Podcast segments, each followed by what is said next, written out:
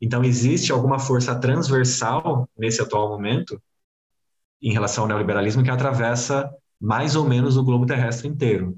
E foi isso que eu tentei perceber nessas minhas meditações, descascando essa cebola até encontrar esse núcleo do meu sofrimento que era coletivo.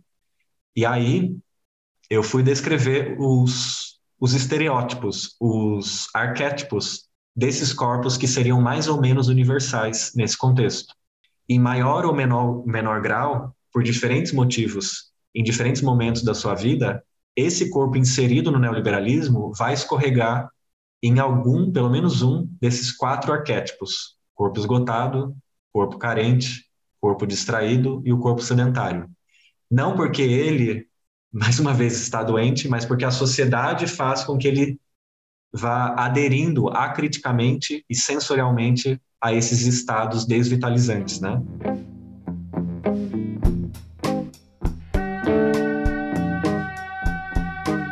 Seres de todos os reinos, estamos de volta com mais um episódio do Coemergência, desta vez para tratar de um tema urgente e pouco discutido, a crise da sensibilidade e seus efeitos nas nossas vidas. Convidamos para o papo o artista, educador e pesquisador do corpo Danilo Patsdorf. Danilo é uma daquelas pessoas raras que entra com corpo, alma, mente em investigações teórico-práticas motivadas pelo desejo de entender as causas do nosso sofrimento. Este ano, ele defendeu a tese A Somatopolítica Neoliberal e a Crise da Sensibilidade do Corpo Ocidental, em Arte e Educação, na ECA USP. Se ficou difícil de entender, não se preocupe. Danilo foi super generoso e explicou tudo pra gente. Sua hipótese é que sofremos em grande medida por conta do distanciamento com a nossa dimensão estética, sensível e sensorial, o que fragiliza nossa capacidade de perceber e enfrentar aquilo que nos tira energia e que nos impede de dar sentido à existência. O papo foi muito provocante. Esperamos que apreciem tanto quanto apreciamos. Um bom programa. Oi, gente, tudo bom? Estamos aqui gravando com o nosso convidado especial, com a agenda tão, tão cheia, quase como nosso futuro presidente, né? Não o atual, mas como futuro presidente, é, que é o Danilo. Tenho a honra de convidá-lo. Não temos a honra de convidá-lo, mas eu falo eu realmente a honra, porque a gente se conhece já há algum tempo, né, Danilo? E quem diria que nossos caminhos se cruzariam por aqui também. Eu fico muito feliz de tê-lo aqui com a gente.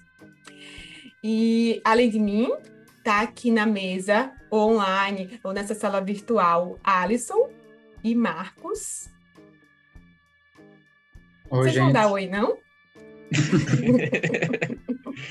e aí, pessoal? Olá, Danilo. Olá, Kaline, Alisson. Oi, Danilo. Dá um oi, Oi, pro pessoal. pessoal. Oi, Kaline, oi, Alisson, oi, Marcos, oi, quem tá ouvindo. É, Ficou Danilo, igual Ah. vem dar oi pra visita, né? Todas as é, apresentações. é tipo, tipo criança, né? Vocês não vão dar oi, não? Tá todo mundo tímido aqui. Danilo, a gente tem te acompanhado, né, nas redes e você tem feito umas provocações muito interessantes, né, a partir dos seus trabalhos na academia, né, na, na USP, nas artes, né, você como bailarino, é, em espaços públicos, e eu falo espaços públicos como lá o CCSP, né, com alguns projetos que você oferece, e tantos outros que a gente vai falar um pouco mais adiante. E eu fal- falei também nos espaços digitais, você nas redes, no Instagram, né, no YouTube também, você tem um canal. E você fala, né, que você está cruzando saberes e fazeres. Então, essa experiência teórica e prática, tanto da dança, como da massoterapia, da yoga. E nas redes sociais a gente tem acompanhado um pouco esse seu trabalho, as suas investigações, e que elas culminaram né, agora, esse ano, na, na defesa da sua tese né, na USP, ah, no programa de, de pós-graduação em artes visuais. E vou falar agora o título do, do- do- da tese, um título bonito, difícil de entender, mas que a gente vai destrinchar aqui nessa conversa, que é a, somatopoli, a somatopolítica neoliberal e a crise da sensibilidade do corpo ocidental. E que a partir desse, desse que eu, pelo que eu entendi da sua tese, que eu dei uma lida, viu, Danilo? Rápida, Uhum. mas eu dei, mas assim, que a partir dessa sua investigação, você desenvolveu, né, é, dois projetos para investigar a sua hipótese e propor algumas saídas, que é o yoga para corpos urbanos e o massageaço. Uhum. Mas antes de chegar a, a gente a falar sobre todas essas questões, a gente queria entender um pouquinho como é que você chegou aqui, o que te levou, o que te conduziu a chegar nessa investigação, nesses experimentos, nesse fazer. Uhum. Bom, é...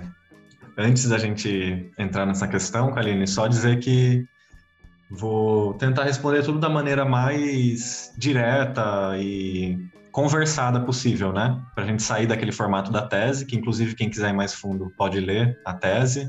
E aqui tentar fazer algumas generalizações, algumas reduções, né, das questões que sempre que a gente fala sobre corpo, a gente não pode esquecer que cada corpo é marcado, né, por fatores sociais, é, políticos, geográficos, raciais, de gênero, de classe, etc., que condicionam a nossa experiência, né? Então, estamos cientes dessas singularidades, mas também aqui, por ser uma conversa mais rápida, é, mais de apresentação desses temas, a gente vai fazer algumas generalizações, né? E como foi que eu cheguei nessa reflexão sobre os impactos do neoliberalismo sobre o nosso corpo e o sofrimento que ele gera? Acho que são dois motivos, um pessoal e um profissional. E o pessoal, acho que é porque eu estou sofrendo muito nesse contexto. Acredito que quem está ouvindo, vocês também, em algum grau, em algum motivo, estamos enfrentando, né? Essa um, um estado de uma vitalidade cada vez mais machucada, doída, é, desesperançada, né? Diante de todas as crises que a gente está vivendo. E aí acho que a minha posição enquanto artista, educador e pesquisador do corpo, diante desse cenário que a gente está vivendo, seja com a pandemia, seja com a ascensão dos governos autoritários, não só no Brasil, mas no Ocidente, seja com as crises subjetivas, com esses modos da gente se comunicar nas redes sociais, cada vez mais dentro de uma estrutura sempre restrita, quadrada, ágil, que impede a gente formular né, os nossos sentimentos de maneira mais profunda, enfim, todo esse contexto e da desigualdade cada vez mais agravada pelos modos de viver neoliberais e a exploração infinita e o ecocídio, a destruição da natureza, enfim, esse panorama da nossa geração, do presente, eu tentei entender ele a partir dessa perspectiva somática, a partir da nossa sensibilidade, da nossa intimidade que acho que é o que um artista do corpo poderia contribuir nesse momento, né? E nessa investigação das causas do nosso sofrer, é, me parece que a gente só está conseguindo lidar com ele de maneira paliativa. A gente só está lidando com sintomas e a causa está nos escapando, né?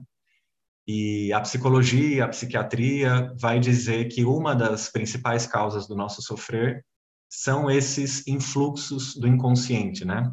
Essa dimensão da subjetividade humana que tem as suas seus desequilíbrios naturais e que a gente precisa dar alguma organização para isso. E além disso, a sociologia vai dizer que a, a raiz do nosso sofrimento também vem das injustiças, da desigualdade, da pobreza, da violência.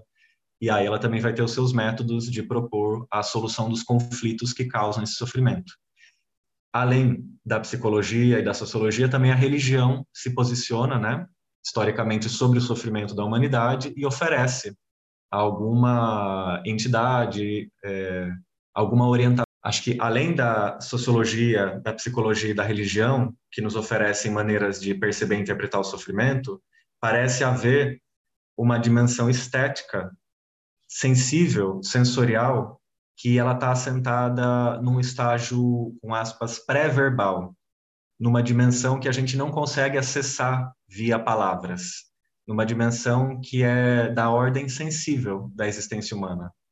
E que essa ordem sensível, como a gente vai conversar daqui a pouco mais a fundo, ela está cada vez mais mediocrizada. Ela é cada vez mais enfiada dentro de caixinhas que não contemplam a complexidade da nossa existência.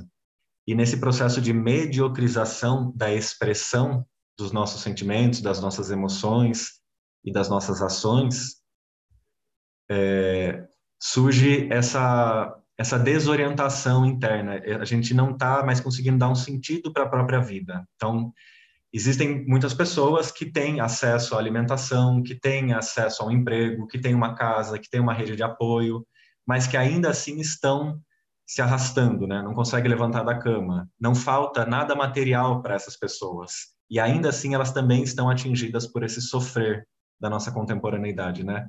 Então, esse sofrer transversal que atravessa para além das questões sociológicas, psicológicas e religiosas, eu acho que ela está assentada nesse vazio dessa experiência é, medíocre, cada vez mais mediocrizada, empobrecida, padronizada, burocratizada do corpo que vive nesse contexto ocidentalizado, urbanizado e digitalizado. Então, esse foi o meu motivo pessoal de tentar investigar as causas desse sofrimento e chegar nessa pesquisa, mas também existe um, motivo profissional que é concluir um percurso teórico e prático que eu tenho feito como artista, educador e pesquisador do corpo, que desde a graduação eu estou tentando investigar né, essas dimensões somáticas da nossa existência. E na graduação eu estudei mais a fundo a relação do corpo com a violência do Estado, fazendo o meu TCC em arte e educação dentro de um presídio feminino. Então estudei essa relação do corpo com essas estruturas rígidas e massacrantes, né, do Estado e do encarceramento em massa. E aí no mestrado fui estudar a sexualidade e as mutações pelas quais ela está passando nesse contexto da digitalização, do sentir, essas novas formas de gozar que estão surgindo e que borram a fronteira entre o orgânico e inorgânico, a carne e a informação, né, essa indistinção entre o corpo e a imagem, cada vez mais os pixels tomam o lugar, né, do nosso corpo, e aí, finalmente, no doutorado, quis concluir esse percurso tentando entender essa dimensão da espiritualidade, essa conexão com o todo, com o espaço, consigo, com o outro, e que está sendo cada vez mais desencantada, operando a partir dessa lógica técnica e não mais a partir de uma lógica afetiva ou mágica, como em outras sociedades. E então, assim, acho que eu concluo na minha pequena trajetória de formação enquanto pesquisador esse tripé da, da existência humana, que é a morte, a relação com a violência, a sexualidade e a espiritualidade. Nossa, muito bom, Danilo.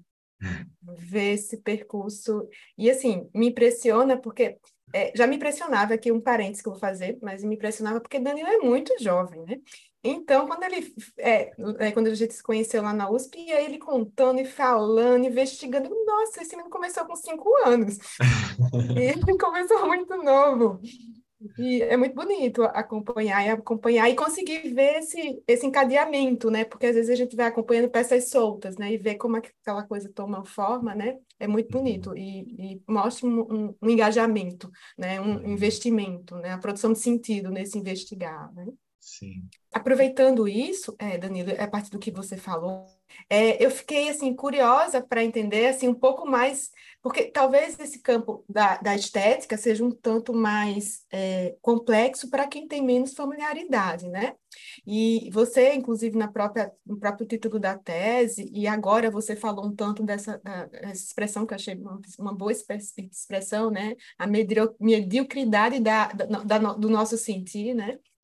E agora há pouco eu estava vendo um documentário falando, inclusive, sobre isso, sobre assim, nossa relação com o corpo, agora com as redes sociais, com o Instagram, TikTok, é muito mais sobre uma imagem congelada do que sobre o corpo. A gente vai perdendo noção até do corpo. E aí eu queria entender um pouco o que é que você está querendo dizer sobre crise, do, do, crise da sensibilidade nesse contexto neoliberal, né, do neoliberalismo. E como isso nos afeta. Legal.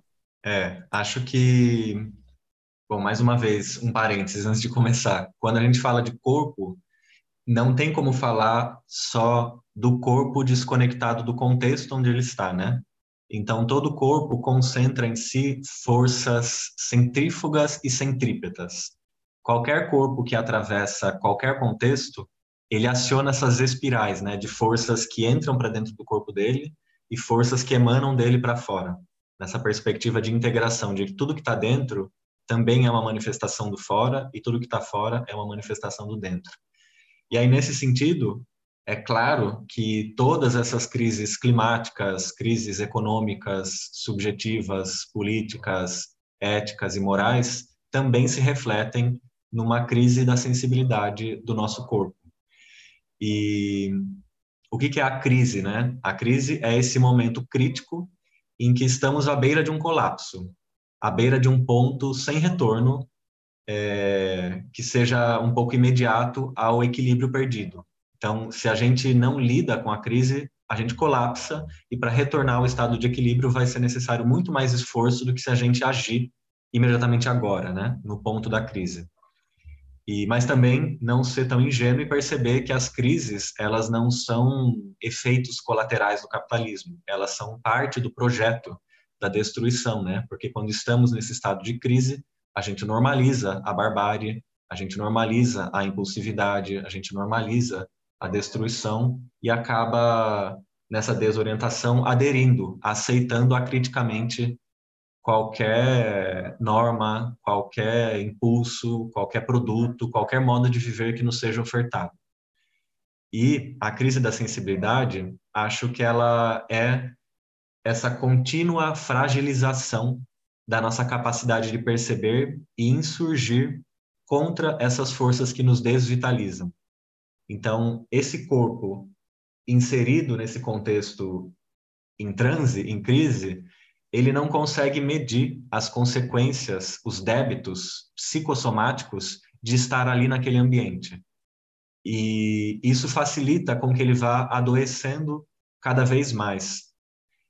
E pensando, por exemplo, no liberalismo, nesse período econômico anterior ao neoliberalismo, e vamos imaginar lá século XIX, começo do século XX, as indústrias, quando existia uma demarcação um pouco mais perceptível entre o patrão e o proletariado.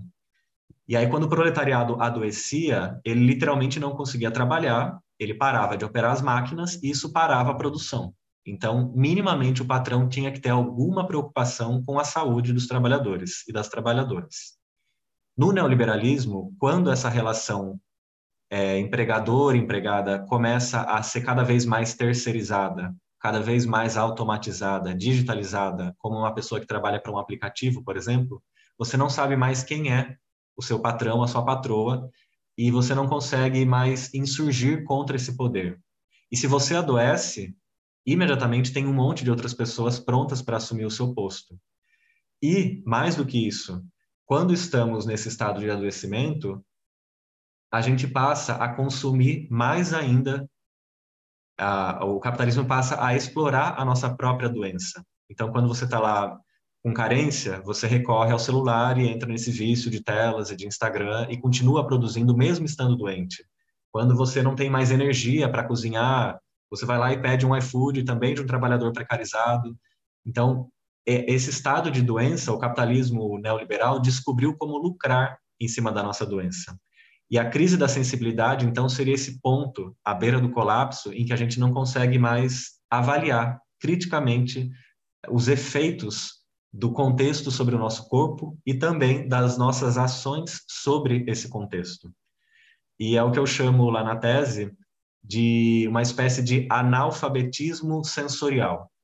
Então, o que é um analfabeto funcional? É aquela pessoa que consegue ler as palavras, consegue até escrevê-las, mas ela não consegue produzir uma interpretação do contexto. Ela não consegue compreender de, de uma forma, de fazer uma síntese daquele contexto. No mesmo sentido, eu acho que a nossa sensibilidade, com todos esses séculos de mediocrização e de burocratização do sentir, a gente também chegou num momento acrítico de que a gente não consegue mais interpretar os estímulos que nos chegam.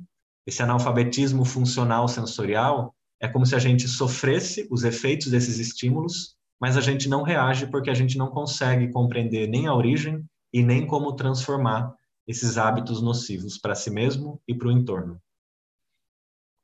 E que vai, de certa forma, né, Danilo, dando a entender nesse contexto de, de sofrimentos que tem alguma coisa errada com a gente, né? Então, assim, quando eu não sei nem interpretar o que é que está acontecendo, E eu só sinto, e tem muita gente aí vivendo muito bem, obrigado, supostamente muito bem, obrigado, porque assim, as pessoas performam, né? E daí, bem, tem algo errado comigo. Então há uma confusão dessa interpretação do que está acontecendo nesse sentido, mas há também um mundo negando isso, né? É quase, quase como se se eu digo que estou sofrendo, alguém fala, não, mas é assim mesmo. Então, pera, então não estou sofrendo. Então, é sofrer. Então, confunde a gente. Então, existe uma lógica que, também que nos faz confundir, que todo mundo vai comprando um pouco essa experiência, né? Uhum. É, acho que parte da crise dessa sensibilidade tem a ver com essa manobra desses discursos, dessas narrativas de pessoalização, de individualização do sofrimento. E uma das mais fortes que a gente conhece, que a gente nomeia hoje em dia, é a tal da meritocracia, né? Que você, de maneira muito enganosa, remete ao indivíduo a responsabilidade tanto pelas suas conquistas quanto pelos seus fracassos, que é uma maneira de você acobertar os privilégios daquela pessoa ou a ausência deles, né?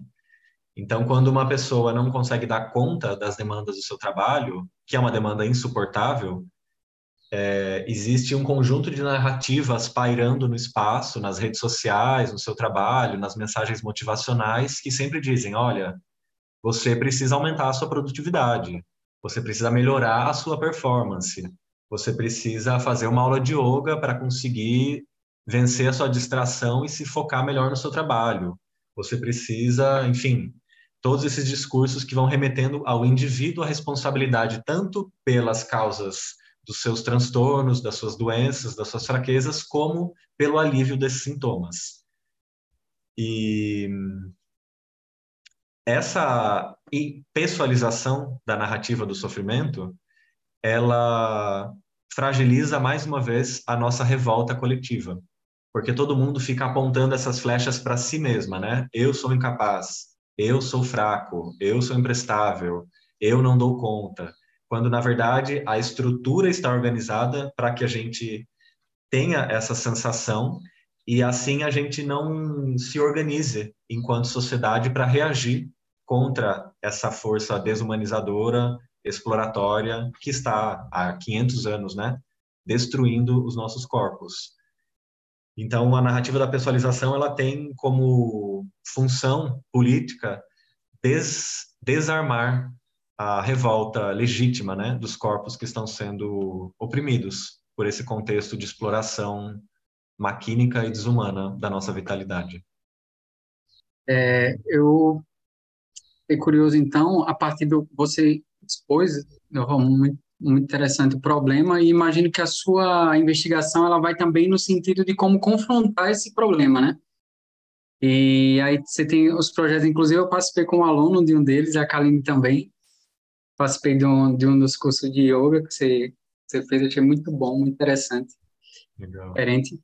E é, eu fiquei curioso assim para saber como é que esses projetos eles vão nesse sentido de, de confrontar essa, esse estado que a gente está hoje. E ao mesmo tempo eles têm o quê de, de, de, de você que, por exemplo, quando você faz uma, uma yoga, quando você, a sua perspectiva é uma perspectiva diferenciada, né? Você, a sua aula já vem com uma, uma análise política também e tal, eu achei muito interessante. É, e aí você, eu fico curioso para saber assim, como é que é esse, esse seu projeto de, de enfrentamento, a potencialidade que você vê neles e os limites também, já que a gente está nessa superestrutura, né, que é por si só opressora. É, Alisson, acho que o primeiro passo desses projetos é tentar fazer com que a gente perceba, não só na ordem cognitiva, mas na ordem sensorial, de que não é o indivíduo quem está doente, mas é a sociedade que nos adoece. E para isso, a gente pode ter várias estratégias, né, para se dar conta, para cair em si, de que a sociedade que nos adoece, não eu que estou doente, e isso pode vir por meio de uma palestra, por meio de uma conversa, por meio de uma leitura, mas no campo da arte, aquilo que eu falei lá no início, né, essa dimensão pré-verbal da nossa experiência sensível, eu acho que ela precisa ser acionada com outro tipo de experiência que não seja essa cognitiva, das palavras. E aí acho que entra a dança, entra a massoterapia, entra o yoga para a gente despertar, é, redescobrir essas dimensões esquecidas da experiência sensível. Então, por exemplo, uma prática do yoga, ela nos faz, em primeiro lugar, silenciar, que é uma experiência cada vez mais impossível nesse contexto, né? Habitar o silêncio faz também a gente se aproximar do chão, que é também esse plano do qual a gente está se afastando, né? Sempre com cadeiras, móveis, camas que nos distanciam da experiência com o chão, com o solo, com a base ou com o escuro. A gente sempre tem cada vez mais luzes em todos os espaços, até dormir, né? A gente fica na cama com o celular ligado no Instagram até o último segundo antes de cair no sono. Então, sempre a presença da luz. É... Enfim, o yoga, eu acho que ele, de alguma maneira, devolve essa experiência com o chão, com o escuro, com o silêncio, com a introspecção, ou a massagem com essa dimensão do toque, com esses aspectos sensíveis que estão cada vez mais esquecidos pelo corpo que vive nesse contexto neoliberal, pandêmico, digitalizado.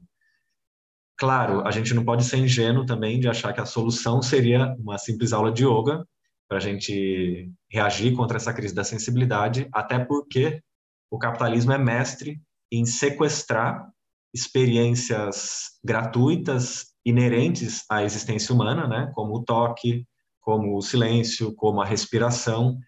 E aí, depois que ele sequestra essa experiência, ele devolve para você na forma de uma mercadoria. Então, durante 500 anos é cada vez mais ruídos, é cada vez mais luzes, é cada vez mais destruição, é cada vez mais não contato. E de repente isso que a gente sente falta globalmente é devolvido para nós na forma de uma mercadoria. Aí você paga uma mensalidade de 150 reais para ficar imóvel, em silêncio, sentado no chão, durante 50 minutos. Então, o acesso a essa experiência apagada né, no corpo urbano, a gente tem acesso a ela de volta, mas ela retorna na forma de uma mercadoria. Assim como a relação com a transcendência, que faz parte também da produção da saúde né, da humanidade. Todos os povos originários têm uma complexa mística com danças, ervas, rezas, cantos, meditações para nutrir essa relação com a transcendência, com os planos transcendentes, que no contexto maquínico urbano, ela é devolvida na forma da droga, legal ou ilegal, né? A gente compra microgramas de algumas substâncias psicoativas, legais ou ilegais, que mudam o meu humor, que mudam o meu sono, que mudam a minha percepção, e, e assim eu tenho acesso a essa instância transcendental, só que uma via mercantilizada. Ou o toque também, que é excluído da nossa experiência coletiva, né? Porque a gente é, o toque ele é permeado pelos traumas e pelos tabus da nossa sociedade em relação à sexualidade e você consegue ter acesso a essa experiência fundamental para a nossa saúde por meio de uma massagem que você paga de novo 150 reais, 300 reais. Via uma mercadoria você tem o seu corpo tocado depois de décadas sem ser tocado de uma maneira apropriada e profunda, né? E aí acho que esses projetos artísticos que eu tenho desenvolvido são tentativas de trazer para essa dimensão doméstica, cotidiana, a relação com o toque, com o movimento, com o silêncio, com o chão, com a introspecção, com o escuro, que estão voltando sim para a nossa sociedade, mas voltando ainda na forma de uma mercadoria. Então, o massagear, por exemplo, essa tentativa da gente habilitar as pessoas a fazerem massagem em contextos informais. Porque sempre foi um cuidado que você tinha da sua família, a sua avó, enfim, alguém ali da aldeia tinha algum saber de apertar o seu corpo e isso retomava o seu equilíbrio. Então, como a gente resgatar essa dimensão doméstica desses cuidados, né? Essa dimensão fora dos estúdios, fora das clínicas, fora das instituições. Porque a arte pré-colonização, pré esse momento em que o pensamento europeu toma dimensões globais, anterior a esse momento, a arte ela não estava restrita ao museu, assim como a saúde não estava restrita ao hospital, assim como a espiritualidade não estava restrita à igreja. Então essa institucionalização da experiência humana em caixinhas ela mais uma vez, né, mediocriza, dificulta a gente acessar a complexidade, a beleza que tem nessas experiências. E aí acho que a arte com a, com a minúsculo, não com a maiúsculo, a arte com a minúsculo, essa praticada, né, em todos os contextos que a gente faz em casa, que faz no nosso cotidiano, essa arte que vem porque a vida não basta do modo como ela é, essa manifestação espontânea da expressividade, da criatividade, ela pode nos fazer reencontrar-se com essa dimensão esquecida pelo corpo urbano, né? Em que tudo está sendo comido por essa lógica institucional para lucrar em cima disso que a gente está sentindo falta. Peguei uma bifurcação aí, não sei se se eu respondi. É, o que você falou até me lembrou agora, estava lendo o, o, Turismo do Silêncio, que é uma das novas tendências aí do, do Uau, turismo exótico, que é você viajar para lugares super distantes para poder ter acesso ao privilégio que hoje é o silêncio, né? Tipo nos lugares remotos de Amazônia ou, ou alguns parques que agora tem o selo, né? Parque Silencioso. Tem, são quatro parques, acho que no mundo. E aí turismo super caro para você poder ter acesso ao silêncio da, dentro da natureza. E, e eu é, lembrei também do desse último projeto que eu fiquei super curioso, até com vontade de participar, é, do, da meditação, né? Queria que você falasse um pouco também, que é, é meditação como desobediência coreográfica, né? Acho que é isso. Uhum. É, eu estou tentando encontrar como artista e como pessoa a potência poética, política e terapêutica que existe no ato de meditar. E esse assunto aí, o turismo do silêncio, essa essa captura, né, dessas narrativas também da introspecção e tal, e essa mercantilização no famoso jovem místico que estamos criticando bastante no Instagram, né, é, também tem promovido uma certa mediocrização do yoga em si, da meditação, uma certa despotencialização dessa prática, né? E eu tenho percebido que essas críticas que a gente faz apressadas contra o jovem místico, que são legítimas e necessárias, muitas vezes elas não são críticas à meditação, elas são críticas à apropriação cultural realizada pela branquitude, realizada pela classe média branca sobre essas práticas orientais, sobre essas práticas dos povos originários. E então facilmente a gente critica e consegue ver essas críticas circulando, né, por aí de que meditar não vai adiantar nada, né? A gente precisa de uma ação direta na dimensão política. De fato precisamos, mas nessa crítica apressada, eu acho que a gente está jogando fora a água com o bebê. Ou seja, quando a gente critica apressadamente a prática do yoga, achando que ela só é uma coisa de estúdio com pessoas brancas, magras, ricas, em silêncio, se apropriando de uma cultura oriental, a gente está jogando fora o que tem de precioso nessa, nessa prática, que é justamente o contato íntimo com essa instância infinita do nosso ser que conecta todos os seres. E além desse aspecto espiritual da prática, da gente reconhecer sensorialmente esses elos que nos conectam com o todo, também existe essa dimensão estética, como eu falei na, no, momento anterior, desse, dessa reconexão né, com o silêncio, com o escuro, com o chão. E nesse sentido, considerando esse corpo inserido no contexto urbano, hiperprodutivo, é, talvez exista alguma dimensão poética, política e terapêutica no simples ato de ficar imóvel porque a gente está agindo cada vez mais por automatismos, né?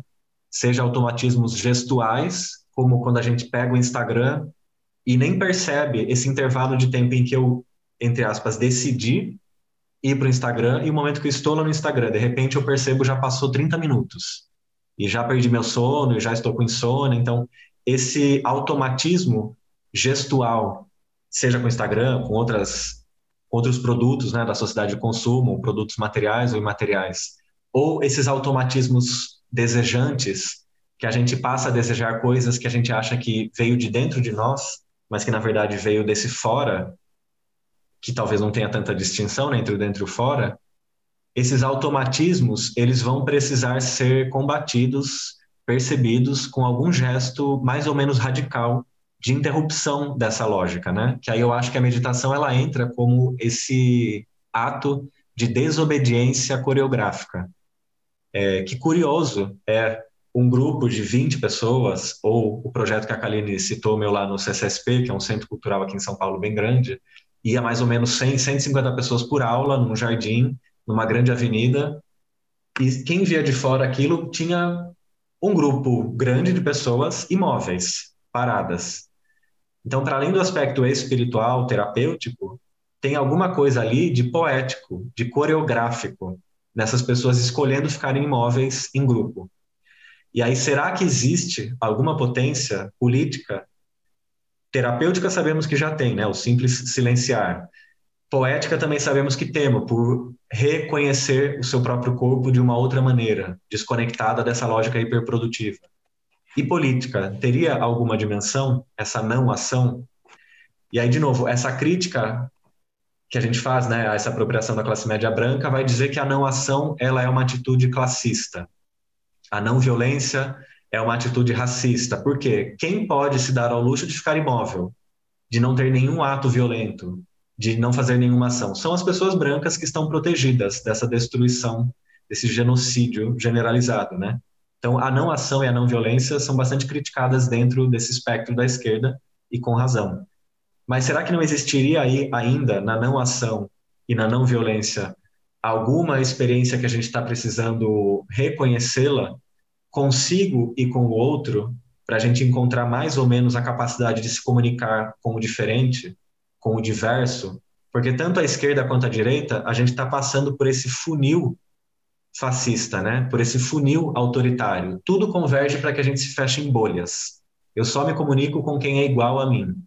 Então, esse funil totalitário de você só perceber o semelhante a si mesmo, eu acho que ele tem a ver com essa violência, com essa antipatia generalizada que a gente está vivendo, e talvez a gente precise se reconciliar com essa dimensão da não ação, da não violência, nesse aspecto poético, relacional, micropolítico, para conseguir se abrir para o outro, para o diferente, com uma mínima amistosidade, com uma capacidade de ouvir a outra pessoa, enfim, da gente sair desse autocentrismo, né? Que a gente vive esse momento do autocuidado, da autoajuda, da automassagem, tudo remetendo ao indivíduo. Mas as práticas de cuidado, elas sempre foram feitas em rede. A nossa espécie humana, ela, uma palavra difícil, ela tem a condição epimelética mais longa de todos os seres vivos. O que, que é isso?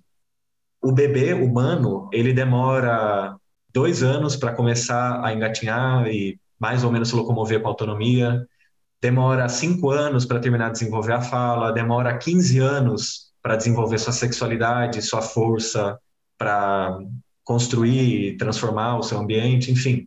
Enquanto uma tartaruguinha, assim que ela sai do ovo, ela já vai para o mar e sozinha ela vai se alimentar, ela não precisa de cuidados, né? Então a nossa espécie, ela é fundamentalmente constituída a partir do cuidado realizado pelo outro, pela comunidade, pela mãe, pelo pai, pelos amigos, enfim, por essa rede de apoio, né?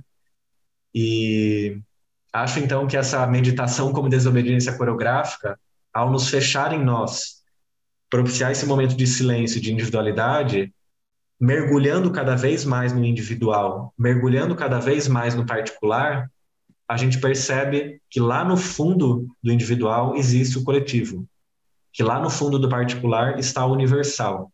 Então, a meditação como desobediência coreográfica, acho que ela é esse gesto da gente se recolher até perceber que estamos em rede e que precisamos de novo sair, abrir de novo para gerar essas redes e seguir agindo em grupo contra essa essa estrutura que está dada. Tô meio confuso, abrindo muitas bifurcações. É, acho que é mais ou menos isso. Ah, tá maravilhosa, é, Tá maravilhoso, espero, nada confuso. Quero ter essa confusão algum dia. Também. Confuso, assim, Danilo, só explorando um pouquinho esse ponto que você falou do aspecto político do silêncio, né, eu concordo demais contigo, assim, acho muito importante esse ponto que você traz. É, qual a possibilidade que você vê de, de fato, assim, essas, essa reconexão com o silêncio, com o corpo, com a escuridão, esses pontos todos que você falou, né, todos muito importantes, de realmente eles serem capazes de produzirem brechas na, nessa estrutura opressora. E o motivo que eu pergunto, eu tenho feito mais ou menos uma analogia, assim, as pessoas mais à esquerda, a gente denuncia corretamente, por exemplo, o realismo capitalista. Então, a gente tem uma sensação implícita de que o mundo é assim mesmo, né? Então, a gente cria um senso de normalidade, já que, bom, é ruim, mas é, as coisas são assim, né? E aí eu tentando pensar sobre, mais ou menos sobre o ponto que você trouxe, que é da recusa das pessoas da esquerda de olhar com lucidez para esses aspectos contemplativos da existência, é como se a gente tivesse um equivalente do realismo capitalista em relação às nossas potencialidades individuais e relacionais, assim, de uma alegria, de um bem-estar, né?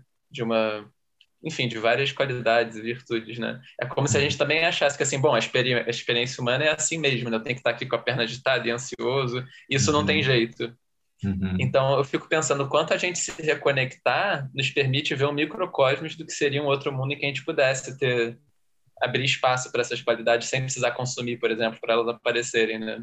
E ao mesmo uhum. tempo, por enquanto, a gente só consegue fazer isso nas horas vagas. Então, ao mesmo tempo, a gente pode pensar, puta, mas e aí, como, como abrir mais frente, como a gente poder viver com mais tempo para isso também, né?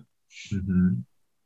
É, uma coisa que eu tenho dito recentemente nas minhas aulas é que a esquerda branca, ocidentalizada, que se diz laica, mas que na verdade é cristã monoteísta, é, ela incorre em racismo religioso constantemente, inclusive na sua ideia de luta de classes. Por quê? A gente reproduz racismo, reproduz heteronormatividade, reproduz LGBTfobia, reproduz uma lógica ecocida, uma lógica consumista, dentro, inclusive, historicamente, do socialismo e do comunismo. Né? Essa é a crítica que os movimentos decoloniais fazem à esquerda branca ocidentalizada, porque ela repete os paradigmas eurocêntricos de interpretação do mundo, do próprio corpo, da organização das forças do mundo, enfim. E aí ela reduz toda a empresa colonial a uma questão econômica, financeira, de classe, como se se houvesse dinheiro resolveria as nossas questões, mas não. A colonização ela é uma destruição não só material, mas também simbólica, também da língua, também metafísica. Essa catástrofe ela não só é ecológica no sentido ah, derrubou uma árvore, acabou o oxigênio. Não, ela também existe uma dimensão simbólica, espiritual, metafísica com essas entidades, com todas as forças vivas. Então, a modernidade ela é fundada nessa ideia de que o humano é o centro de tudo, né? O antropocentrismo. Inclusive está na Bíblia, né? Que todos os animais estão aqui para nos servir. Essa centralização do humano, ela faz com que a gente é, destrua, mate tudo que está no nosso entorno como se não houvesse consequência para si e para o outro. Então, ah, matei é, extinguir uma determinada espécie e como se isso não fosse ter um efeito imediato sobre a própria espécie humana, né? Então, essa maneira cretina de falar, precisamos cuidar da natureza. Não, a natureza não precisa ser cuidada, são os seres humanos que precisam, senão nós seremos extintos, né? E tanto cientistas quanto pajés têm afirmado isso. Se a gente não mudar os nossos modos de viver agora, a nossa espécie será extinta. Então, as entidades, o, Davi Yanomami fala muito isso, né? Davi Copenau Yanomami, ele fala dos espíritos que estão bravos conosco, outras etnias também vão anunciando que talvez não haja mais negociação com os planos espirituais, a gente vai ter que lidar com esse desequilíbrio que a gente gerou. Assim como os cientistas também falam nos números, olha, daqui 30 anos a Terra vai aumentar 4 graus. E 4 graus significa que a gente vai entrar numa espiral de colapso irreversível, que vai culminar na nossa extinção. Então, as narrativas míticas, mitológicas e as narrativas científicas, numéricas, ambas convergem para essa premonição da, da, nossa autodestruição. Eu acho que a esquerda branca e também né, a, a modernidade em geral, as pessoas que estão consentindo com essa lógica ocidental de viver, a gente vai ter que reconhecer esse racismo religioso, ou seja, esse desprezo a todas as cosmologias, as cosmovisões pautadas numa metafísica, numa perspectiva integrada de que o dentro e fora são inseparáveis e de que existe algo para além da matéria. Claro, muito delicado isso, porque a gente pode retornar para uma conexão entre Estado e religião, que os últimos séculos a gente batalhou bastante, né, para criar o tal do Estado laico, que na verdade é o Estado cristão, mas que assegura minimamente alguma liberdade religiosa, que está cada vez mais fragilizada com o atual governo, né? Mas, independente dele mesmo, na social-democracia, é, que foi o governo né, do, do PT, ainda havia alguma, algum desprezo pela, pela relação metafísica, né? A, essa racionalidade da questão da injustiça, da desigualdade, que a esquerda precisa fazer para conseguir lidar com isso, ela ela tem um desprezo pela dimensão metafísica. E nisso a gente acaba desprezando a organização de outros sistemas mundo, de outras maneiras de perceber a realidade. Então, quando Ailton Krenak fala que o futuro é ancestral, que a nossa saída é pela porta de entrada, que a solução que para a gente mais ou menos conseguir insurgir contra isso vai ser a gente reconhecer que o corpo ele não é uma máquina, o corpo não é um instrumento, o tempo não é o tempo do relógio, a gente vai ter que desfazer todas essas organizações. Não sei se é possível, não sou muito otimista, mas eu acho que parte, não só, óbvio, dessa importantíssima luta é, da dimensão macroeconômica, né, da reorganização da ordem capitalista, mas também de uma reconstrução, de uma reparação histórica na ordem simbólica, de outros modos de perceber e construir a realidade. E aí que entra mais uma vez a arte a saúde e a espiritualidade, tudo com letra minúscula, e a intersecção entre elas, fora dessas instituições, né? Fora do hospital, fora do museu, fora da escola, fora da igreja, esse entre. É ali que eu acho que a gente vai precisar revitalizar, regenerar, reparar essa dimensão que a gente não tem nenhuma palavra para ela, que pré-colonização estava tudo integrado, né? A comunidade se juntava para dançar e nessa dança era uma manifestação e produção da saúde, era ao mesmo tempo uma manifestação artística e era ao mesmo tempo uma manifestação espiritual. Tudo numa mesma coisa, né? Acho que vai ser mais ou menos por aí quando a gente encontrar essa convergência. Nossa, muito bom, Danilo. Adorando. Eu vou, eu vou falar no sentido bem, bem positivo, adorando a aula. Muito bom. E fiquei pensando aqui, né, uh, o quanto a resistência para esse movimento que você está colocando, né? Porque é, na medida que eu, é, se pensa, enquanto sociedade, que há outras formas de viver, de existir, de atuar, de sentir, é, eu preciso reconhecer que aquela forma atual está criando problema, né? Falando assim, uma linguagem bem simples, e aí é, é, quando você quando você começou a contar assim, né, de um grupo em meditação, como aquilo, um, um uma, uma performance política, né? Eu fico pensando assim na depressão, né? Então, assim, quando a gente tem depressão, a gente tem depressão do outro polo é a mania, né? E no mundo que a gente vive, a mania é exaltada, porque uma pessoa que produz muito, que dorme pouco, nossa, quatro horas, cinco horas estou suficiente. Então, já acordei com pique, já trabalhei, já malhei, já cuidei de filho, arrumei casa, fui supermercado, fiz dez coisas então, isso é o jeito de ser que parece ser o adequado para o mundo que a gente vive. Aí, quando a gente pensa na depressão, a de, e a depressão, aqui a gente pensando como, como um jeito de lidar com essa demanda, então, como estratégia do corpo para dizer, não, não quero viver assim, porque isso é muito, isso é pouco aceitável, isso aí tem que ser medicalizado, né? Tem que tomar remédio para vamos ter energia, né? E eu fiquei visualizando um, cor, um corpos, né, sentados em silêncio, deitados, eles representam isso que é o que não se deseja, né? Um corpo que consegue ficar uma hora sentado em silêncio de certa forma, é muito parecido com o corpo que está é, deitado porque está em depressão, ou que é lido como depressão, né? Então, assim, romper com isso é, é brigar com estrutura que está aí dizendo não, não pode parar, não, não pode sentar. Não é errado estar tá parado, é errado estar tá em, em disposição, é errado, né? Isso é, é, é, Por isso que a luta é tão, tão, tão, tão desafiante. E aí eu tendo a, a me afinar com você que não sei se eu sou tão otimista, né? Mas a gente pode fazer esses micromovimentos. Eu acho que esse espaço é um espaço também, né, que tem esse objetivo, né, de, de no mínimo a gente questionar e a gente pensar, por que não sentar em silêncio, né? Por que não sentar em silêncio em grupo? Por, por que que ah, essa performance que aí porque a mania é, é o que até uma medida, né? Quando ela começa a criar escândalo na rua, gastar dinheiro que não tem, não consegue pagar conta, aí a mania vira patológica e a gente medicaliza, né? Mas assim, dá para questionar muita coisa, né? Mas como é difícil. Sim. É, acho que falta um referencial para a gente, né? De que já que está todo mundo parecendo, não sei quem consegue cumprir essa agenda que você falou de fazer todas essas tarefas, né?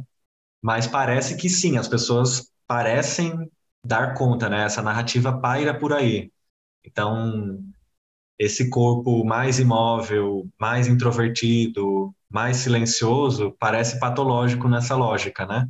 Inclusive tem um artista indiano que mora na Inglaterra, esqueci o nome agora, mas que ele tem um livro que se chama Radicalmente Tímidos, por uma militância introvertida. É alguma coisa assim. Não tem em português, é Shy Radicals. Não me lembro agora, mas ele tenta falar por uma militância introvertida. Será que a gente só tem possibilidade de agir contra o sistema nessa lógica extrovertida, da gritaria, via palavra, via combate direto, será que não existe nenhuma outra possibilidade dos tímidos agirem na dimensão política, das pessoas introvertidas, silenciosas? Estamos apartados dessa lógica só porque a gente não consegue gritar em público? Então, onde estaria essa militância introvertida, né? E eu acho que a depressão nessa perspectiva poética é, seria mais ou menos isso que você falou mesmo, né? Essa esse aviso de que não vai ser assim, vai ser um outro gestual, vai ser mais deitado, vai ser outra lógica que a gente vai regenerar as nossas energias, né? E que o corpo urbano se esquece muito facilmente por conta desse contexto extrovertido, compulsoriamente extrovertido, né? Como o Alisson falou da, do turismo do silêncio, que não, não existe mais lugares silenciosos para a gente ficar. Então, a gente está sem esse referencial de como encontrar a potência dessa imobilidade, né? E aí acho que é a, a dimensão da arte que a gente vai enunciar mesmo. Se a gente for olhar para a dança contemporânea nas últimas décadas, muitas artistas e, art e é, criadores, coreógrafas, enfim, começaram a ficar imóveis no palco, começaram a não dançar, logo justamente no contexto da dança em que se espera essa contínua mobilidade, né? Sete, oito, vamos lá. Então, mesmo a, a arte já vem enunciando há umas três décadas, mesmo dentro do contexto da dança, que se espera que os corpos se movam segundo o ritmo da música, uma imobilidade, uma situação totalmente parada. E aí que eu acho que está essa aliança possível entre as práticas artísticas com as práticas terapêuticas, né? Da gente perceber poeticamente essa outra gestualidade que já está aqui no nosso espaço, né? Estava dando uma googlada aqui, acho que é Anja Assan, o nome do, do autor. Isso. Ô Danilo, é, eu queria, acho que tem outras coisas para falar, mas aproveitando né, o gancho do que você trouxe agora, é, na sua pesquisa, né, na tese, você chegou à conclusão que, que a arte, a arte e a educação por meio dessa experiência estética, né, elas podem ajudar a gente a lidar ou até curar essas dores, esses sofrimentos decorrentes desse contexto que a gente vive, né, de, de, de neoliberalismo. Mas você faz um adendo, que aí eu queria que você falasse sobre esse adendo, que desde que propiciem experiências de indeterminação e êxtase. Aí eu queria que você falasse um pouco sobre isso. Do, do que você está falando quando você fala, fala experiências de indeterminação e êxtase? É, existem experiências produtivas e improdutivas com a indeterminação.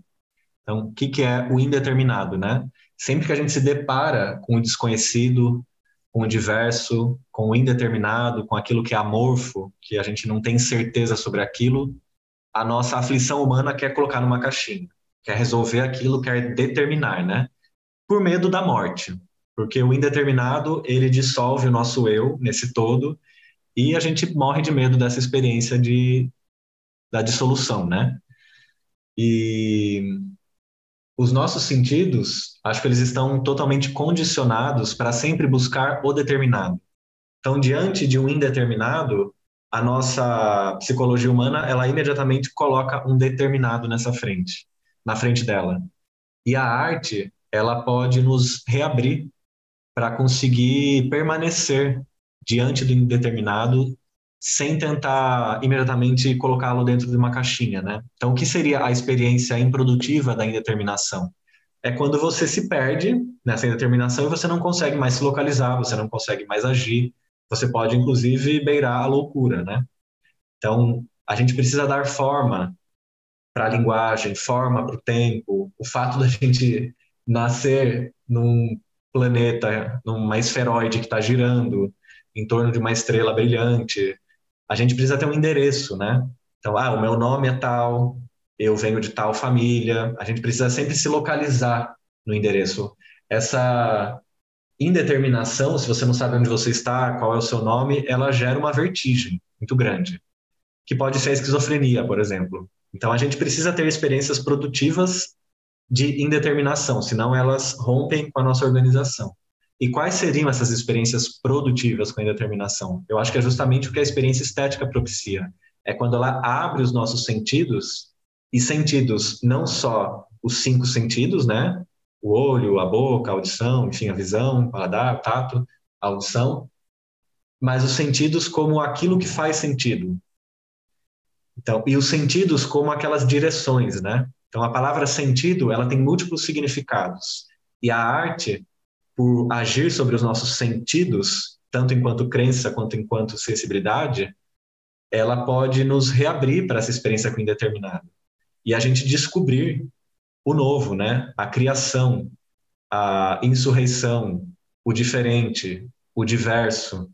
Então, em vez da gente ficar querendo acertar, talvez seja o momento da gente experimentar, né?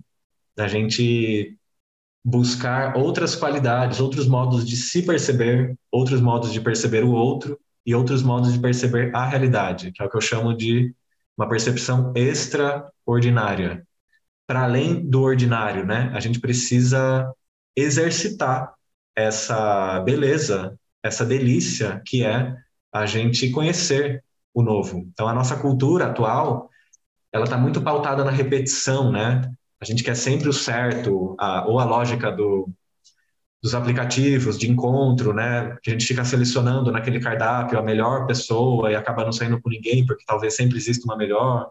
E aí, se essa pessoa desliza um segundo durante o encontro, eu já perco totalmente o interesse por ela.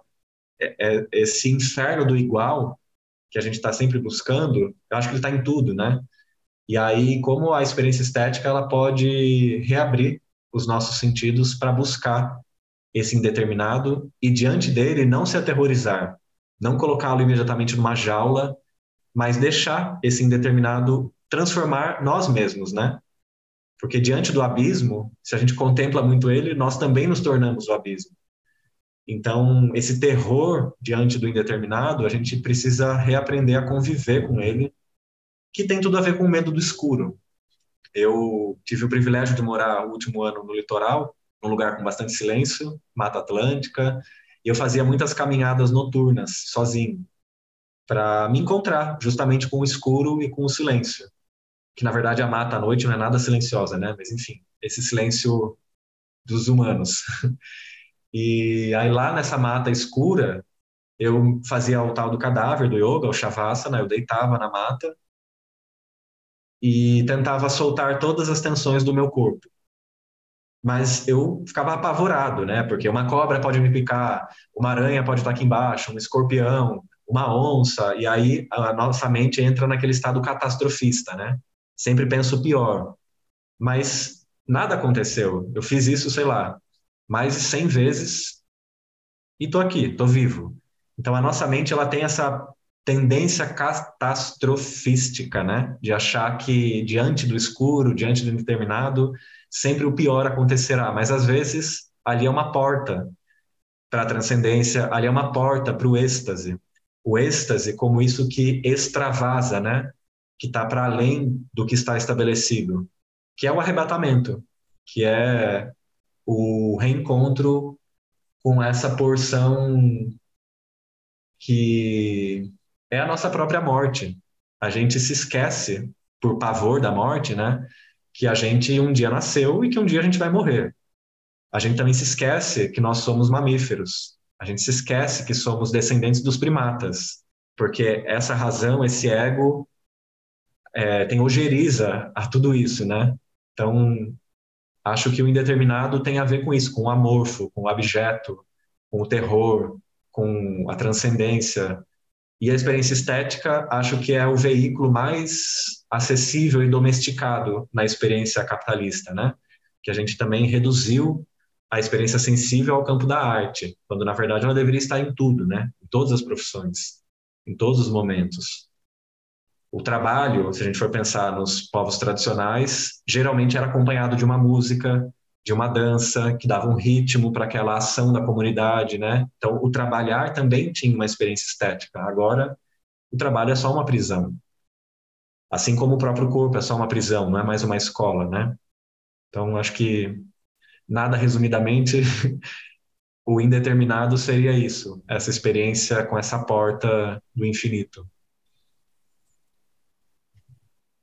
É, Danilo, só um comentário, quase um parênteses, mas eu vou falar para até para estimular assim que mais pessoas façamos isso. Eu acho muito bom que como você faz distinções quando você traz o discurso, né? Isso evita aquilo que você mencionou mais cedo da gente jogar o bebê fora junto com a, com a bacia, né? Então, quando você falou desse aspecto produtivo e improdutivo, eu também achei que isso foi muito bem colocado e que a nossa capacidade de falar sobre as coisas vai se enriquecer muito se a gente tivesse cuidado, né? Então, só para dizer que achei isso muito importante também. Eu acho que meu exercício enquanto pesquisador, e acho que de todo mundo que se dedica a isso, né, é encontrar palavras para o inominável, né?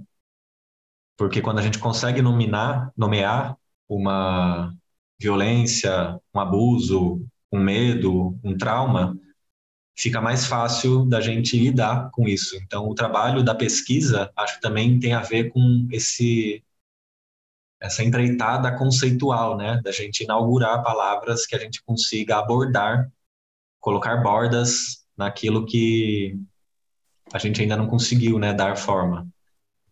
E bom, acho que é mais ou menos isso. Fico pensando também de como essa experiência de indeterminação, ela também é, tem a ver com a meditação, né? No sentido de, eu até lembrei de um de um conselho de um professor budista que ele falava assim que a gente deveria aproveitar esses momentos de, de dúvida quando vem uma confusão assim no sentido de tipo ah isso não está tão claro na minha mente né e a gente já reativamente já fica querendo é, pesquisar aquilo desfazer aquela dúvida é, criar uma certeza naquele espaço mental, né? E ele falou assim, pô, fica um pouco com essa dúvida, assim, procura descansar nessa dúvida, nessa experiência, entre aspas, de não conceitualidade, assim, porque isso é uma experiência de abertura. E aí é, é importante essa, essa não reatividade, né, da, da mente que vem com, com o sati, né, no, no, no budismo mais antigo, que é essa atenção plena, né, que depois a gente traduz como atenção plena e me remeteu também a algumas experiências minhas, assim, como a natureza, ela propicia isso, né? Eu lembrei um, da experiência, por exemplo, de nadar no rio, que para mim é uma experiência, assim, que é sempre isso. Eu estava aqui perto, tem São Miguel dos Milagres, né? Que é uma, uma, um lugar lindo aqui em Alagoas, e tem um projeto peixe-boi lá, e, e, eles ficam nadando no rio, assim, você não sabe quando vai bater com um deles, assim, aí eu nadando no rio, assim, e o rio não dá pra ver nada, assim, não é como o mar, o mar aqui é mais claro. E aí se entregar essa experiência, né, do desconhecido, de não saber, assim, cara, pode passar um peixe-boi aqui a qualquer momento, e eu acho muito interessante esse, se colocar nesse, nesse, nesse desconforto, né, depois conseguir relaxar nesse desconforto do, do indeterminado. E eu fiquei curioso também para saber da experiência da Kaline diante desse, do, do projeto lá do, do massageaço. Diante desses, do êxtase e da, da indeterminação. Eu não sou entrevistada, Alisson. Não precisa ser, aqui é uma roda horizontal, estamos todos curiosos.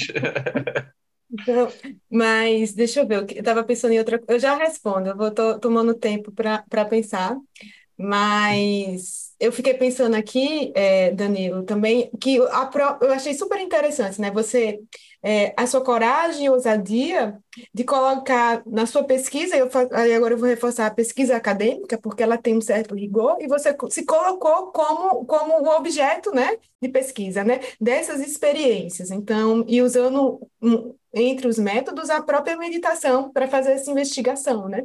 E como essa experiência pode ser validado e precisa ser validado. Então, é, é, um, é um movimento assim, disruptivo dentro da academia, né? Se colocar nesse lugar e, e, e dizer, ó, dá para sustentar aqui um, um, um, uma forma de pensar, né? uma tese, a partir de uma experiência de investigação da mente, né? O que, o que acontece.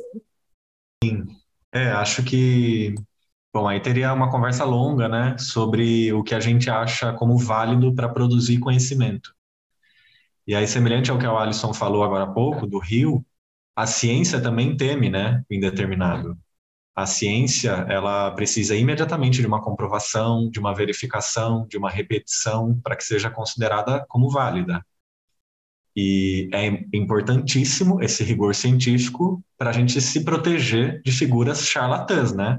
A pseudociência, que agora também está na moda da gente criticar, qualquer pessoa levante e fala, ah, eu intuí, eu fiz um download cósmico, eu tive uma é, visão e criei aqui um método de cura que por apenas R$ 1.500, 100% online, você consegue, aí vem, né? Então, para a gente se proteger dessa pseudociência, foi necessário estabelecer critérios verificáveis, né? Que dão legitimidade a determinada produção de conhecimento. Porém, mais uma vez, a água com bebê são jogados fora, porque existem outros modos de produzir conhecimento que ficaram sequestrados ou refugiados somente pela arte, que talvez esteja na hora da ciência se reabrir para as outras, para os outros espaços, não só artísticos, né? Porque é um pouco mais fácil sustentar essa experiência dentro do campo da arte, ainda mais numa pesquisa de arte e educação sobre o corpo, né? E ah, então eu, eu utilizei a meditação porque me pareceu ela mais interessante do que eu sair entrevistando pessoas, pesquisa qualitativa, pesquisa quantitativa, do, em vez de eu sair fazendo um panorama sobre o sofrimento psíquico e que acessaria as pessoas somente nesse plano verbal, mais uma vez, acho que criar, me utilizar como autocobaia para extrair dessa minha experiência particular o que é que tem de universal. E aí o procedimento que eu utilizei foi o que eu chamei de autoetnografia sensorial, inspirado no trabalho de uma artista carioca chamada Fernanda Eugênio, que ela tem a autoetnografia sensorial quântica, se não me engano. Me inspirei no trabalho dela para desenvolver esse termo. E o que, que é uma autoetnografia, né?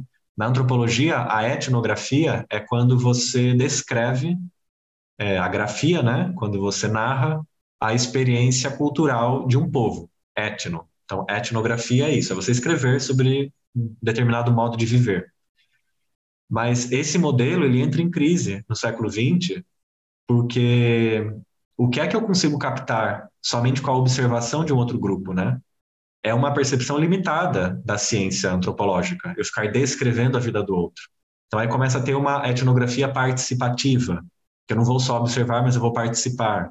E aí também tem uma alta etnografia em que as pessoas que participam daquele grupo narram a si mesmas.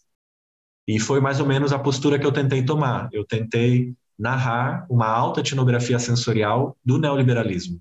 Como que o neoliberalismo atinge os nossos corpos? E aí, mais uma vez, né? Nota de rodapé. É, as singularidades, os marcadores sociais, corporais de cada pessoa, né? A experiência de um homem é radicalmente distinta da experiência de uma mulher. A experiência de uma pessoa branca é distinta de uma pessoa racializada negra e indígena.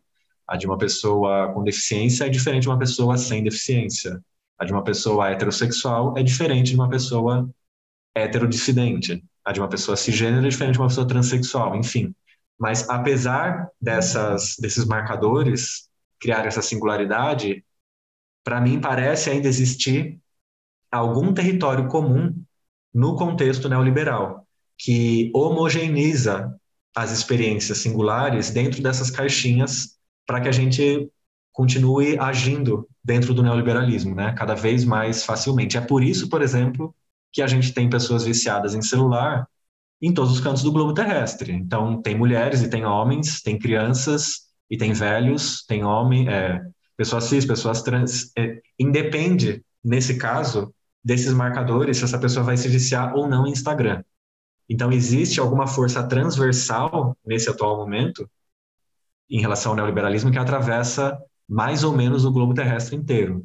E foi isso que eu tentei perceber nessas minhas meditações, descascando essa cebola até encontrar esse núcleo do meu sofrimento que era coletivo. E aí eu fui descrever os, os estereótipos, os arquétipos desses corpos que seriam mais ou menos universais nesse contexto, que é o corpo esgotado, o corpo sedentário, o corpo carente e o corpo distraído. Em maior ou menor, menor grau, por diferentes motivos, em diferentes momentos da sua vida, esse corpo inserido no neoliberalismo vai escorregar em algum, pelo menos um, desses quatro arquétipos: corpo esgotado, corpo carente, corpo distraído e o corpo sedentário. Não porque ele, mais uma vez, está doente, mas porque a sociedade faz com que ele vá aderindo acriticamente e sensorialmente a esses estados desvitalizantes, né? A exaustão, a carência, o sedentarismo e a distração. E esses estados corporais, eles propiciam que a gente dê manutenção para a estrutura neoliberal, que a gente não consiga insurgir, porque ele ofusca a nossa percepção, ele faz parecer natural esse modo de viver, faz parecer natural a minha insônia. Então, o que é o corpo esgotado? Quando um corpo exausto se deita na cama, depois de se alimentar bem, ele simplesmente dorme, ele capota 10 horas, acorda no outro dia, ele está revitalizado.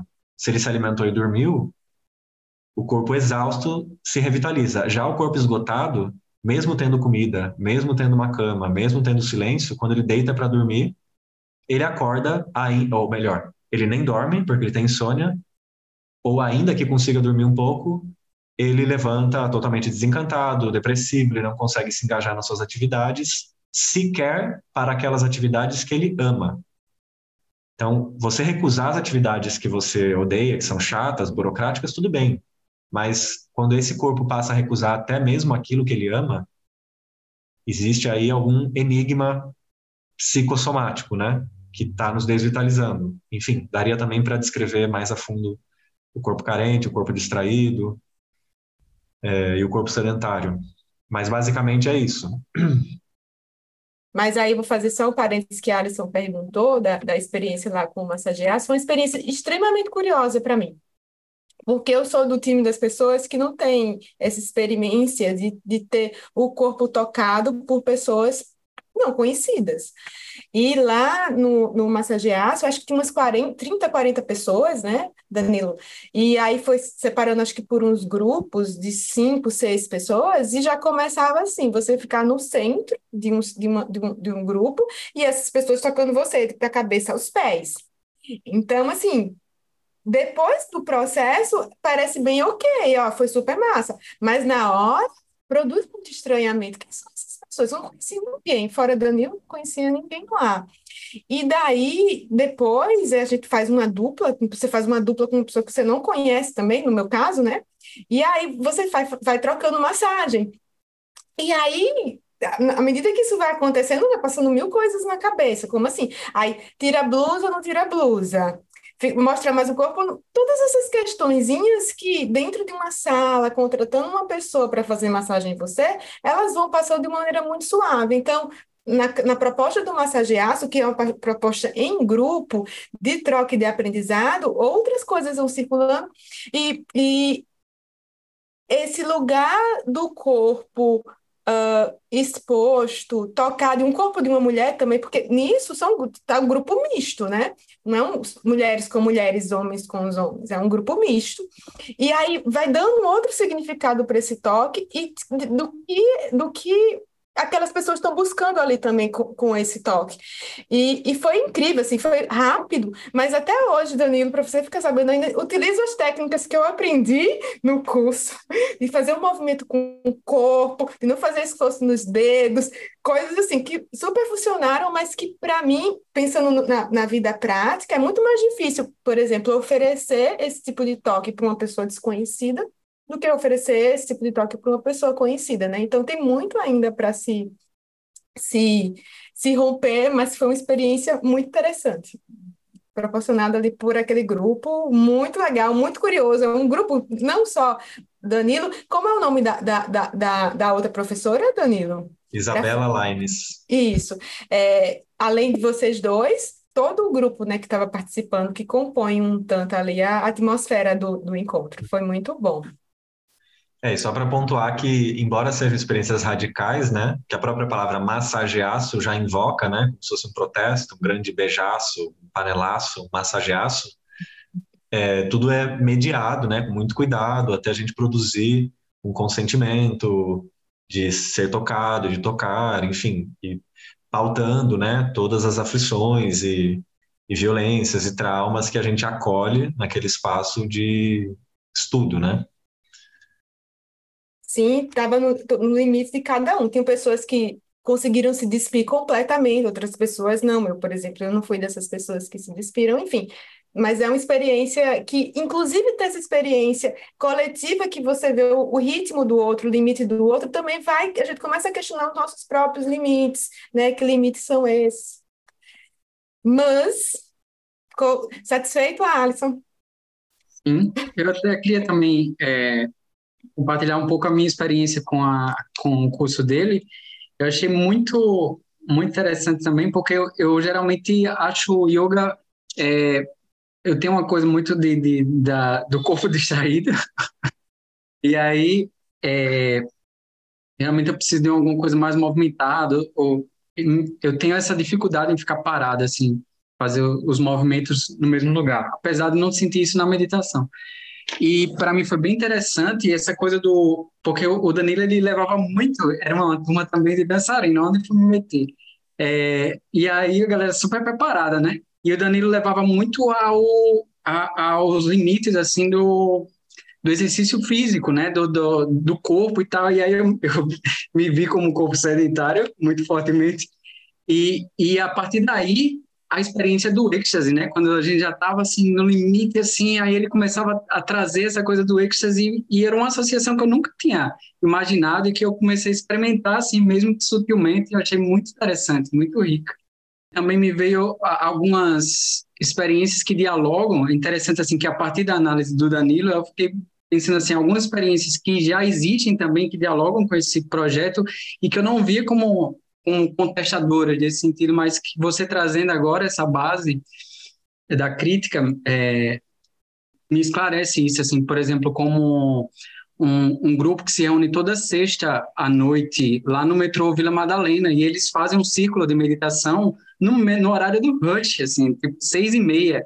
E é muito isso de, da desobediência coreográfica, né? Com a Monja Warro, uma professora querida do, do budismo zen, e eles sempre fazem essa reunião e eu e às vezes eu participo com eles e eu sempre achei muito interessante esse contraste, né, do movimento, as pessoas indo como se estivessem indo pegar o último metrô da vida delas e o pessoal lá naquele círculo sentado assim, sereno. Eu queria fazer uma um, não, não deixar de tocar nesse ponto aqui, que você fala, é, você fez, né, Danilo, um pequeno manual de autocuidado para corpos esgotados, né? Aproveitando aqui a, é, é, essa, esse papo, aí você, você, você mesmo coloca essa pergunta e aí eu vou jogar ela para você para a gente escutar, né? Como descansar o indescansável? E aí, qual seria a proposta desse manual de autocuidado? Legal. É, com certeza, antes de tudo, eu não tenho a resposta para como descansar o indescansável. Mas eu acho que essa é uma reflexão que a nossa geração precisa se fazer, porque do jeito que tá, a sensação que eu tenho é que a gente não vai durar mais cinco anos, mais dez anos, que seja vinte, não sei.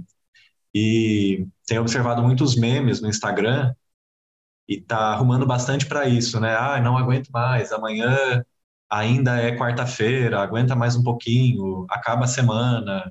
A quantidade de memes nessa lógica de que está todo mundo à beira do surto, e essa é a única maneira que a gente tem de formular, né, com esse riso, que é um riso que você não sabe se a pessoa está chorando, caca cry, help, né? Várias maneiras de expressar, não sei se estou rindo, estou chorando, chorrindo, enfim, a linguagem já está tentando dar conta, né, dessa beira do colapso que é esse indescansável. Então, me parece que é, existem duas dimensões desse indescansável da nossa época. A primeira é a de que, de fato, a gente desaprendeu a descansar, a gente, de fato, se entregou para essa lógica do consumo, e aí, no meu momento livre, eu vou e entro no Instagram, ou eu compro um pedaço de plástico, ou eu vou no shopping center e me parece um pouco óbvio que essas opções não são é, as melhores para a gente se revitalizar, né?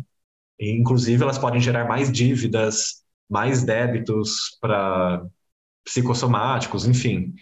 Então, a gente tem eleito essas práticas como as nossas práticas de descanso, de entretenimento. E em algum lugar isso vai ter que mudar, porque ela não está contribuindo para a gente descansar esse indescansável, e, mas por outro lado, também não sendo tão ingênuo, a gente reconhecer que existe um indescansável da nossa época, que é aquele que está para muito além da possibilidade de ação do indivíduo, que é como uma mulher descansar do machismo num país em que o governo lida dessa maneira com as violências todas de ordem machista, né? Em que o nosso suposto líder é, continuamente ataca as mulheres em público, incita a população, ou o modo como a gente lida com os estupros de crianças que têm filhos no nosso país, enfim, como uma mulher descansar do machismo, como uma pessoa gorda descansar da gordofobia, como uma pessoa racializada descansar do racismo estrutural. Talvez seja impossível. E a gente não vai poder se dar ao luxo de esperar que seja resolvido o machismo para conseguir conviver com essa violência, né? Esse indescansável. Então, nessa dupla polaridade micropolítica, com as eleições daquilo que a gente faz para descansar dentro do nosso possível, dentro do nosso contexto. Não temos feito as melhores escolhas, os melhores hábitos, assim como na perspectiva macropolítica, a, o nosso conformismo a toda essa situação e o nosso esgotamento a, a nossa incapacidade de reagir contra essas contínuas violências também vai se somando, né, gerando esse indescansável.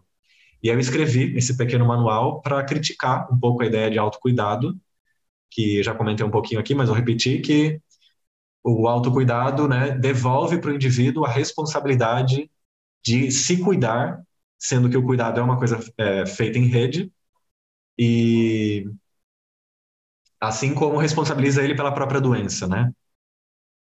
Então, o meu gesto foi de tentar descrever como que esse corpo, esses arquétipos do corpo esgotado, carente, sedentário e distraído, advêm, resultam desse contexto macropolítico, mas que ainda assim existem microações que a gente pode fazer no nosso contexto para mais ou menos revitalizar, ainda que ínfima e temporariamente, o próprio corpo.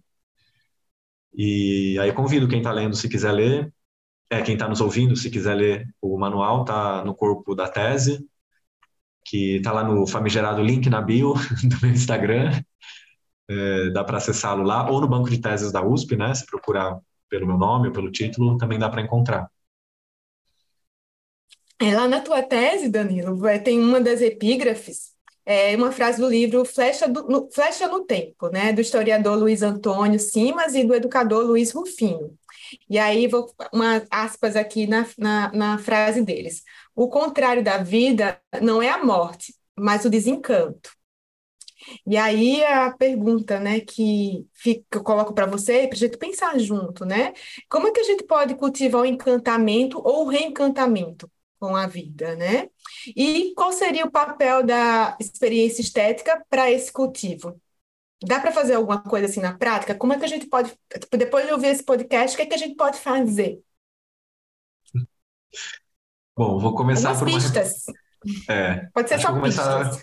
por uma resposta mais abstrata, para depois a gente pensar juntos uma resposta mais prática, concreta, micro, né? Mas numa reflexão mais ampla, como a gente reencantar a vida, é, na tese, na conclusão, eu apresento um conceito da reparação sensorial, que foi o que eu desenvolvi para tentar pensar, em paralelo, a ideia de reparação histórica. Então, na sociologia, na justiça, muito se fala da reparação histórica, que o que seria? Seria esse gesto dos estados que promoveram né, essa catástrofe do capitalismo, todas as mortes, os genocídios, as violências, os apagamentos, os etnocídios, toda essa destruição que foi realizada pela implementação do capitalismo, a reparação histórica exige um reconhecimento desses estados, nações que fizeram isso, assim como uma indenização. Então a palavra reparar, ele tem esse duplo sentido, né? De você perceber, repare isso daqui, então perceba tal coisa, assim como reparar no sentido de consertar, né? De indenizar, de restituir aquilo que foi destruído. Mas existe uma dimensão irreparável de toda essa violência que funda a nossa história no Brasil, né? E no Ocidente e tal. E diante desse irreparável, citando mais uma vez aquela artista que eu falei da Fernanda Eugênio, que ela tem um, umas obras o que fazer ante o irreparável, né? Como é que a gente se comporta diante do, do irreparável?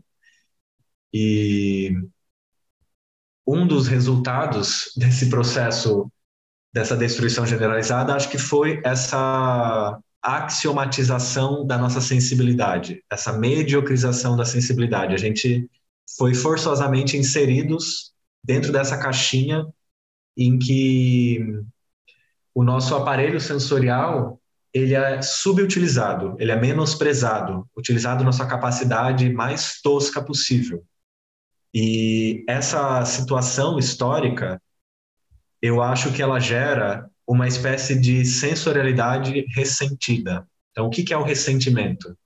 Todo mundo aqui que está ouvindo, ou nós estamos aqui conversando, deve ter um ex-namorado, uma ex-namorada, um ex-amigo, uma ex-amiga, um ex-parente, que eu estou tendo vários agora também no contexto das eleições. Quando a gente elege que aquela pessoa assim, você não vai mais participar da minha vida, mas quando a gente encontra essa pessoa na rua, no mesmo espaço, a gente fica impulsivo, reativo, a gente não consegue lidar com aquela presença de uma maneira amistosa, respeitosa, fica evidente no nosso comportamento o nosso ressentimento. A gente está ressentindo aquelas coisas desagradáveis que aquela presença nos causou. Porque a gente não elaborou aquilo, a gente não resolveu, a gente não dialogou. Quem nunca viveu uma relação amorosa abusiva, né? já fui abusador e já fui abusado, então já vivi as duas polaridades. E quando a gente se reencontra com essa pessoa, se a gente não lavar a roupa suja, vai ficar ali aquele, aquela pedra no sapato, né? O ressentimento seria mais ou menos isso. E aí eu acho que na ordem sensorial, somática, existe um ressentimento na sensorialidade, de que a nossa sensorialidade está magoada. Tá falando, não é possível, vocês só vão me oferecer traquinas, Coca-Cola e Instagram é só isso que na minha vida eu vou experimentar?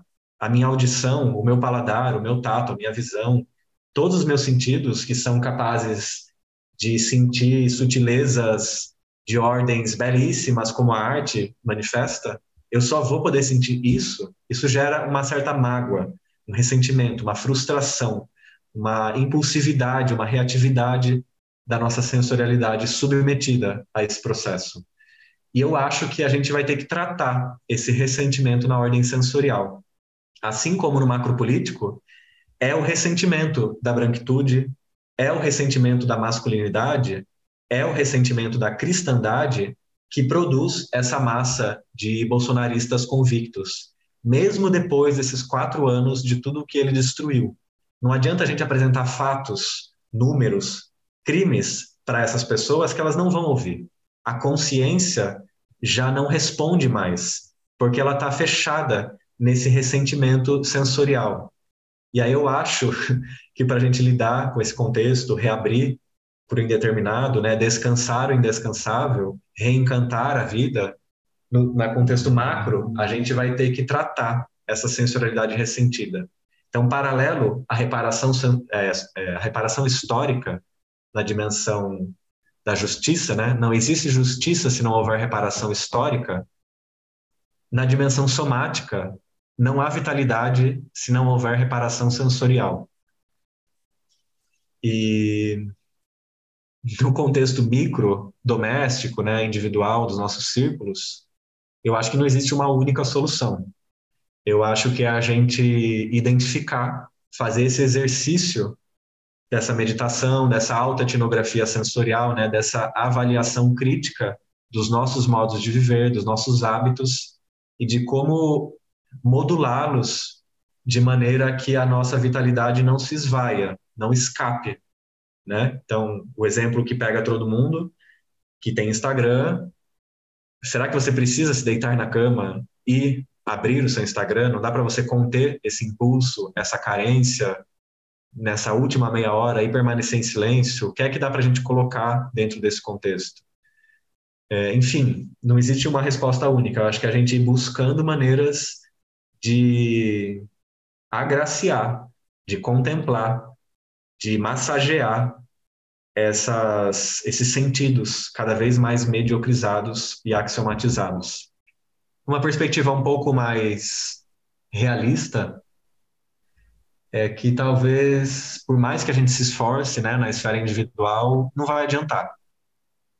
Porque na esquina a, a catástrofe vai nos pegar, né? Então, acho que mais do que nunca, todas essas crises deixam evidente que a cura será coletiva ou não será. Então, mesmo pensando na ordem epidemiológica, né, pandêmica do Covid, mesmo que você tome a vacina, mesmo que você utilize máscara, o vírus está circulando, porque ela tem que ser um pacto coletivo, né? É, da mesma maneira, em relação às questões da crise climática. Por mais que você separe o seu lixo, por mais que você plante uma árvore para reproduzir o seu restituir o seu carbono, a sua pegada ecológica, por mais que a gente se esforce na ordem individual, enquanto ela não for sistêmica e macro política, isso daí são só exercícios, né, pedagógicos fundamentais para a gente reaprender a modular o nosso modo de viver, mas esse não é a solução. Então, acho que para a gente reencantar a vida, ela também, mais do que nunca, a gente vai ter que se reabrir para esse contato com o outro, para as alianças, para as relações, para fundar comunidades, né? E sustentar as comunidades que já existem, que é o que eu estou tentando começar a desenvolver num possível pós-doc, que eu estou chamando de pedagogia do reencontro. A gente precisa reaprender a se reencontrar com o outro e consigo, porque não só a pandemia, né, mas com certeza a pandemia agravou radicalmente a nossa sociofobia, a nossa inabilidade para lidar com a presença do outro, que geralmente nos causa desconforto. Então, como a gente reencontrar na presença do outro essa completude, essa alegria, esse encantamento, né, de saborear, de contemplar, de nutrir esses elos que nos fazem caminhar mais longe. Então, fazer uma trilha sozinho eu amo, acho que todo mundo precisa, né, ter essa experiência da individualidade, da introspecção, mas em grupo você consegue ir mais longe. Sozinho você passa dois dias na floresta, não dá para carregar tanta comida. Em grupo, a gente partilha a mochila pesada, né? A gente divide as tarefas. Então, acho que mais do que nunca, para a gente reencantar a relação, numa lógica de uma transformação né, estrutural, revolucionária, a gente vai ter que reaprender a se encontrar com o outro e a ter nisso uma alegria, né? E aí precisamos de ações afirmativas, uma pedagogia do reencontro que nos reeduque a se encontrar e sustentar, apesar dos dissensos, né? Que a democracia, essa palavra gasta, ela, assim como a palavra liberdade, né? Assim como a palavra amor, todas elas destituídas da sua potência, mas a democracia na dimensão da sua potência não é a gente chegar num consenso, apagar as diferenças. Pelo contrário, a democracia é a gente conseguir sustentar o dissenso, né? Conviver com as diferenças, a partir delas, com tudo, com tudo junto e com tudo separado. A gente precisa, ou como o Krenak diz também numa fala aí que eu vi, é, viver não sem, é, em vez de viver sem nada nesse deserto que a gente está vivendo, relacional, afetivo, financeiro, ecológico, todos político, não viver sem nada, mas aprender a viver com nada, então, acho que vai ser mais ou menos por aí, essa pedagogia do reencontro. Concordo muito com essa, esse, esse aspecto da conexão com o outro e de comunidade. É, não resolve, considerando que é, precisaria muita coisa estar resolvida para ter essa palavra resolver efetivamente, mas ela nos nutre, ela dá energia, ela dá disposição para enfrentar esse outro dia que a gente vai perder um pouco isso de vista, né? Então, é, comunidade, é, conexão, encontro, presença física, né? A gente se voltar para isso, quando dá para se encontrar, a gente se encontra, não fica com essa coisa do, falando pelo WhatsApp, tá na mesma cidade, vai se encontrar. É outra potência, né? É outra energia que se, que se consegue a partir disso. Alisson, quer falar é. alguma coisa? A Marcos? Eu quero, só fiquei pensando enquanto você falava, né, Danilo? É, como se o critério de comunidade não fosse só a gente se juntar, mas o quanto de espaço que a gente tem para as tensões, para o desconforto, né? Talvez valha para nossa relação com o corpo, vale para muita coisa que a gente tenta sempre tirar tudo que é desconfortável de perto, né?